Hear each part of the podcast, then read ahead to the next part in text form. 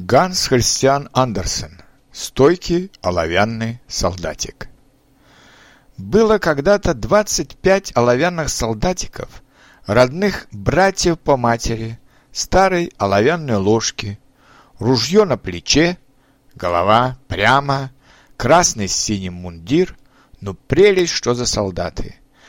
Первые слова, которые они услышали, когда открыли их домик-коробку, были «Ах, оловянные солдатики!»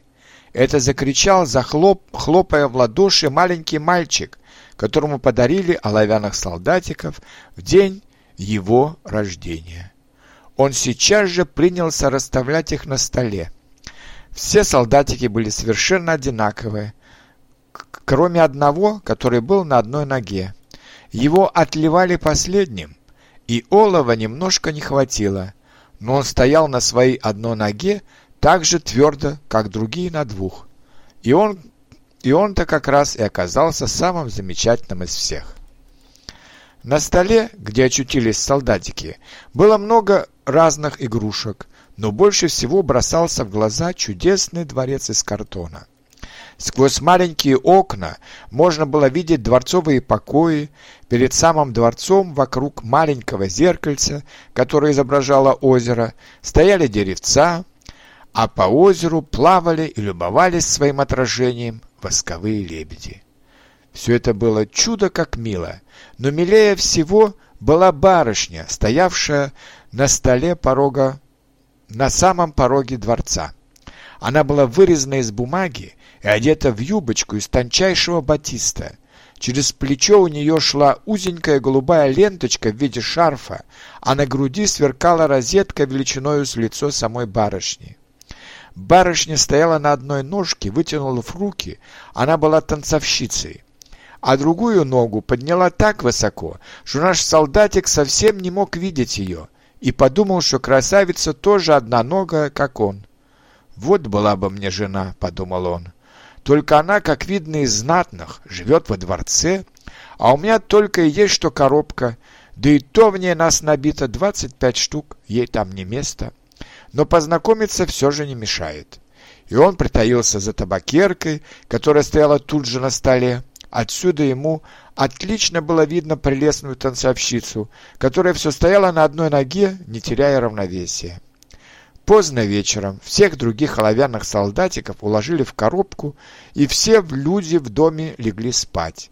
Теперь игрушки сами стали играть в гости, в войну и в бал. Оловянные солдатики принялись стучать в стенки коробки. Они тоже хотели играть, да и не могли приподнять крышки. Щелкунчик кувыркался, грифель плясал по доске, поднялся такой шум и гам, что проснулась канарейка и тоже заговорила, да еще стихами. Не трогались с места только танцовщица и оловянный солдатик. Она по-прежнему держалась на вытянутом носке, простилая руки вперед, он бодро стоял под ружьем и не сводил с нее глаз. Пробило двенадцать щелк, табакерка раскрылась. Там не было табаку, а маленький черный Бука. Вот так фокус. «Оловянный солдатик», — сказал Бука, — «нечего тебе заглядываться». Оловянный солдатик будто и не слыхал. «Ну, постой же», — сказал Бука. Утром дети встали, и оловянного солдатика поставили на окно. Вдруг по милости ли буки или от сквозняка, окно распахнулось, и наш солдатик полетел головой вниз с третьего этажа, только в ушах засвистело. Минута, и он уже стоял на мостовой кверху ногой. Голова его в каске и в ружье застряли между камнями мостовой. Мальчик и служанка сейчас же выбежали на поиски, но сколько ни старались найти солдатика, не могли. Они чуть не наступили на него ногами и все-таки не замечали его. Закричи я им «Я тут!» и они, конечно, сейчас же нашли бы его, но он считал неприличным кричать на улице. Он ведь носил мундир. Начал накрапывать дождик, сильнее, сильнее. Наконец пошел настоящий ливень. Когда опять прояснилось, пришли двое уличных мальчишек. «Эй!» — сказал один. Вот оловянный солдатик, отправим его в плавание. Они сделали из газетной бумаги лодочку, посадили туда оловянного солдатика и пустили в канавку. Сами мальчишки бежали рядом и хлопали в ладоши. Эхма! Вот так волны ходили по канавке. Течение так и несло. Не мудрено после такого ливня. Лодочку бросало и вертело во все стороны, так что оловянный солдатик весь дрожал, но он держался стойко, ружье на плече, голова прямо, грудь вперед. Лодку понесло под длинные мазки.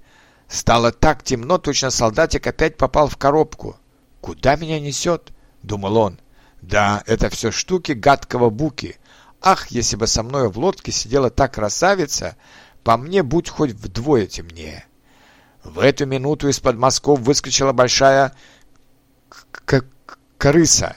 «Паспорт есть?» — спросила она. «Давай паспорт». Но оловянный солдатик молчал и крепко держал ружье. Лодку несло, а крыса бежала за ним, за ней вдогонку. у как она скрежетала зубами и кричала плывущим навстречу щепкам и соломинкам. «Держи, держи его!» Он не внес пошлины, не показал паспорта, но течение несло лодку все сильнее и быстрее.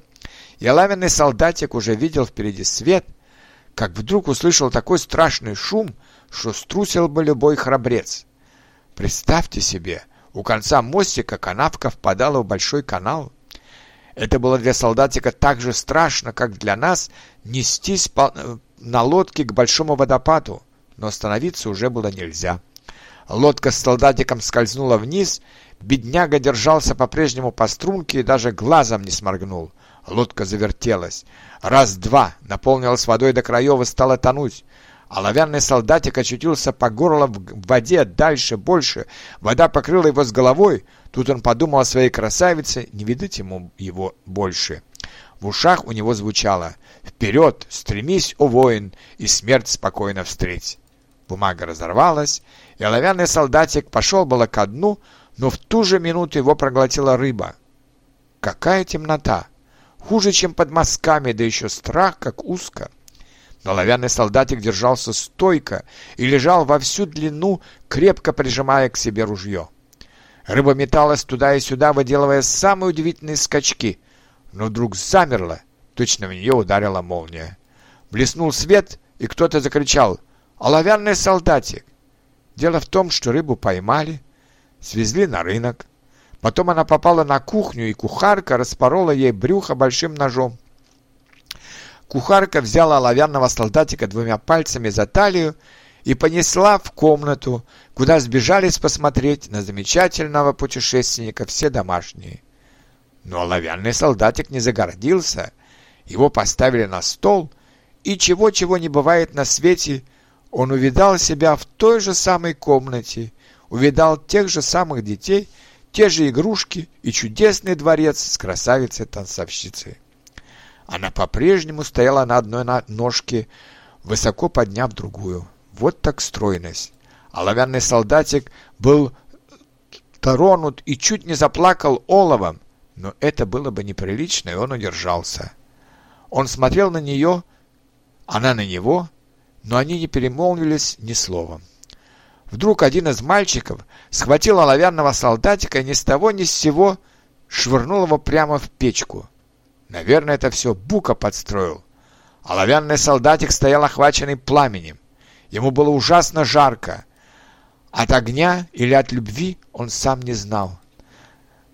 Краски с него совсем слезли, он весь полинял, кто и знает от чего, от дороги или от горя. Он смотрел на танцовщицу, она на него, и он чувствовал, что тает, но он все еще держался стойко с ружьем на плече. Вдруг дверь в комнате распахнулась, ветер подхватил танцовщицу, и она, как сильфида, порхнула прямо в печку к оловянному солдатику, вспыхнула разом, и конец. Оловянный солдатик растаял и сплавился в комочек. На другой день горничная выбирала из печки залу и нашла его в виде маленького оловянного сердечка. От танцовщицы же осталась одна розетка, да и та вся обгорела и почернела, как уголь.